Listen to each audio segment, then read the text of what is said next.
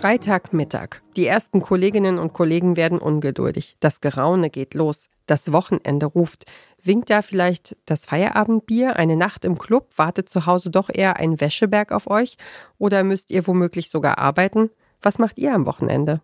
Ich habe vergessen, wie Podcast geht. Was machen wir so, nochmal? Also, wie immer geht auch diese Folge von Und was machst du am Wochenende Ah, ja. los mit Ja. der literarischen Einführung. Ilona Hartmann hat gerade ihre schwarze Lederklatte hervorgezogen, in die sie bei Kerzenschein und Mondlicht mit Füllfederhalter eingetragen hat, wie das Wochenende unserer Gästin wohl aussieht. Und anschließend reden wir drüber.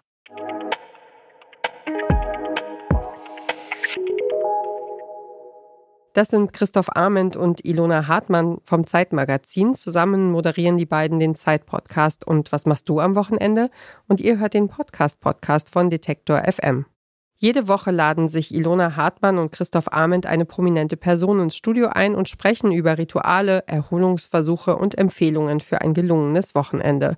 Bevor es aber richtig losgeht mit dem Podcast, stellt Ilona zuerst einmal literarisch verpackte Vermutungen an, zum Beispiel zu den Wochenendaktivitäten der Journalistin und Moderatorin Eva Schulz. Die Wochenenden der wachsten Deutschen lassen sich grob in zwei Vorgänge einteilen. Sammeln und archivieren. Sammeln, das heißt, Eva Schulz muss raus. Also raus zu den Leuten, dahin, wo die Menschen sind oder das Leben oder eine geheime dritte Sache, die es erst noch zu erkunden gilt. Manchmal geht es auch nur um Kaffee und Kuchen. Jedenfalls Eindrücke einsammeln. Und dann gibt es Wochenenden, die sind zum Runterkommen da, zum Eindrücke sortieren im Rückzug, im Flugzeugmodus, in der stillen Echokammer der eigenen vier Wände. Eva Schulz bügelt dann die Netzhaut für den nächsten Einsatz, Fenster auf Kipp, Hirnhälften zum Lüften rausgehängt.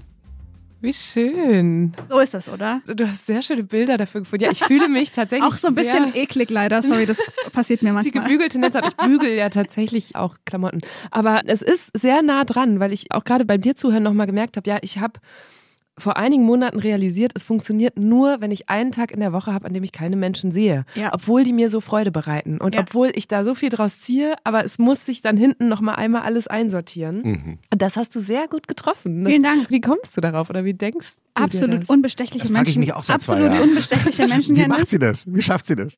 Mit ihrer absolut unbestechlichen Menschenkenntnis und mit einer guten Portion Humor durchleuchten Ilona Hartmann und Christoph Arment die Wochenendvorlieben ihrer prominenten Gäste. Wie kommen sie am besten zur Ruhe? Was ist der beste Drink zum Durchstarten? Und welche war die Nacht der Nächte, an die sie immer noch gerne zurückdenken? Das erfahren wir auch von Christoph Arment. Bei ihm war es eine Partynacht in den 1990ern in einem Techno-Club in Kassel, von der er Ilona Hartmann und der Sängerin Inga Humpe erzählt.